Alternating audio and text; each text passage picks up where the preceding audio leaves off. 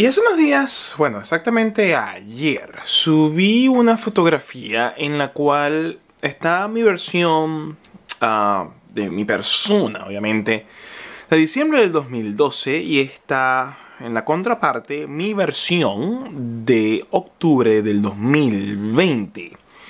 Y el camino, el proceso, la vía de A hacia B nada más fue posible gracias a una gran cantidad de factores entre los que, entre los que podemos tomar paciencia, tomar acción, asumir la responsabilidad de las cosas que yo hago y también tener cero excusas. Pero pienso que la cosa primordial que me permitió pasar de la persona que era en su momento desde todo punto de vista, no solamente físico, en diciembre del 2012, a la persona en la que soy hoy en día y hasta donde quiero ser, va de la mano con la resiliencia. ¿Y qué es resiliencia? En psicología es la capacidad que tiene una persona para superar circunstancias traumáticas, como por ejemplo puede ser la muerte de un ser querido, un accidente,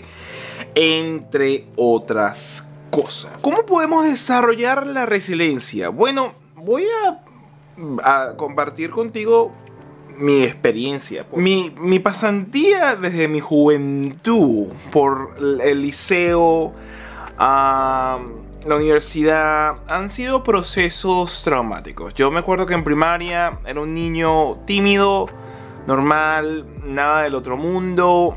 Ah, en lo que llega a la secundaria, viene de la mano con un proceso de que yo cambio de ciudad, cambiar de colegio, toda una serie de cosas. Cabe destacar que dos años antes de que eso ocurriese, yo me venía cambiando de colegio en el lapso de tres años en tres colegios distintos. Por lo tanto, no tenía amistades, si se quiere, hasta ese instante. Pasa el tiempo, esta, esa, esa inestabilidad llegó a la adolescencia y en la adolescencia pues uno comienza a desarrollarse, yo comía demasiado y me eh, estoy poniendo obeso, me sale mucho rabo y me comenzaba, la gente se, se, comenzaba a meter conmigo, me hacían bullying, chaleco, como tú lo quieras llamar, se metían conmigo, me decían obscenidades y yo no, no me expresaba, yo me lo tragaba, yo frustrado, triste, a, a pesar de que cambié de, de, de colegio sin muchas amistades.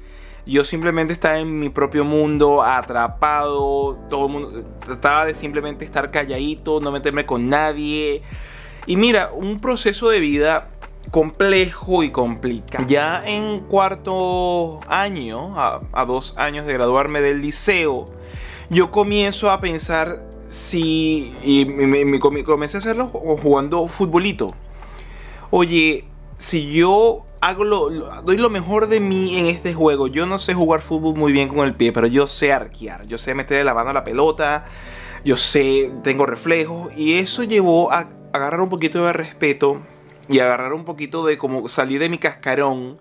Porque en vez de ser el niño que se metían con él en el salón, era el niño que todos querían jugar porque era el mejor arquero. Las cosas comienzan a cambiar, ¿no? En ese proceso, obviamente, el, todo este, eh, ese proceso de años de, chaleco, de bullying y toda la cosa, llega el punto en lo que yo me graduó del liceo, que voy a hacer la universidad, yo me digo, esta persona que solía ser, termina aquí y lo que va de aquí en adelante es como yo quiero que la gente me conozca. Vale decir que yo me comencé a quedar calvo a los 13 años en el liceo, así que tomemos eso en consideración. Entonces ya estando en la, universidad, después de pasar por tantos procesos traumáticos y aún pasando por otros tantos que me van a acompañar hasta la vida adulta, una de las primeras cosas que me han ayudado a desarrollar esa habilidad tan importante es el hecho de que me importe un culo lo que piense el mundo. en la primera ocasión que eso vino a mi mente, ojo, y no, es una, no, es una, cuestión consciente. No es que yo me dije, no a, mí no, me va a importar a mierda lo que piensa el mundo. No, no, fue algo simplemente natural. En la primera ocasión que yo hice eso, fue ya estando en el liceo, no en el liceo, en la universidad. Yo tenía unas entradas enormes en la, en, la frente, porque me estaba quedando calvo. Eh, yo usaba el pelo muy cortito, pero todavía se veía que tenía cabello. Y no podía esconderlo, no podía ocultarlo. Yo vivía eh, completamente asustado de que si el pelo no estuviese colocado y si no me hubiese peinado de la manera correspondiente, se iba a ver entonces que tenía una pista de aterrizaje en la cabeza, a la cual se venían todos los mosquitos y las moscas y los pájaros a aterrizar. Por lo tanto, vivía en un una constante, eh, un, sentido de complejo, de sentirme menos, de sentirme observado, de que se van a dar cuenta que soy calvo y que obviamente eres calvo, pero nadie te está viendo, pero eso no lo sabes porque lo tienes en la cabeza. Y una de las primeras cosas que me ha llevado a creo que es el paso más importante a que la opinión del mundo me sepa mierda. Por lo tanto, lo que haga o deje de hacer, lo voy a hacer no importa qué fue raparme la cabeza. Eso fue de un día para otro. Fui al barbero, me cortó el pelo como normalmente lo hacía. Y antes de terminar, dije: Señor, venga acá, por favor, páseme el acero. Agarró la máquina y me pasó el acero y quedé calvo. Y obviamente, como tenía algo de pelo, tenía toda la cabeza blanca, pero blanca como esta parte de mi brazo, que no es igual a esta parte de mi brazo. Por lo tanto, se veía muy extraño. Fue comenzar a importarme un culo lo que opinara el mundo, para bien o para mal. Porque es importante que te importe un culo. Porque cuando tú menos le das importancia a cómo la gente te observe, a lo que la gente opine, a lo que la gente piense, a lo que la gente pueda decir de ti, más libertad vas a tener tú para poder entonces hacer las cosas y tomar las decisiones y emprender los caminos requeridos y necesarios para que tú puedas entonces avanzar en aquello que deseas hacer. El último ejemplo de ello es que yo decidí que mi familia, y eso lo he hablado en el canal en su momento, tenía que irse el año pasado a otro país por un tiempo determinado para realizar una serie de actividades que nos permitiesen entonces salir adelante. A mí me importaba lo que el mundo a pesar de ello porque el mundo y su opinión, después de tantos coñazos y después de tantas experiencias difíciles, me sabe a bola.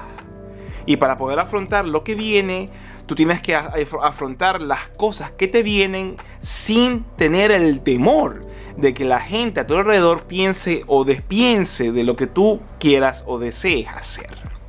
La resiliencia es una habilidad asombrosamente profunda y importantísima para superar los mayores inconvenientes que puedas tener en la vida. Y considero yo que mi experiencia, una de las cosas que me llevó a desarrollarla, una de las primeras cosas, fue que no me importase lo que, opinies, lo que opinase el mundo de lo que yo hiciese, pensase o dejara de hacer.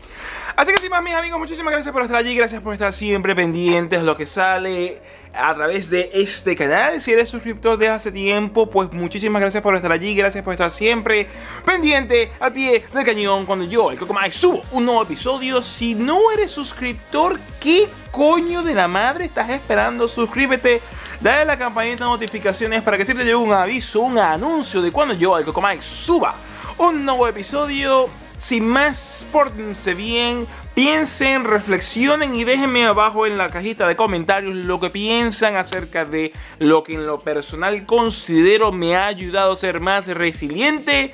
Sin más, un abrazo y como siempre, ¡Sayonara!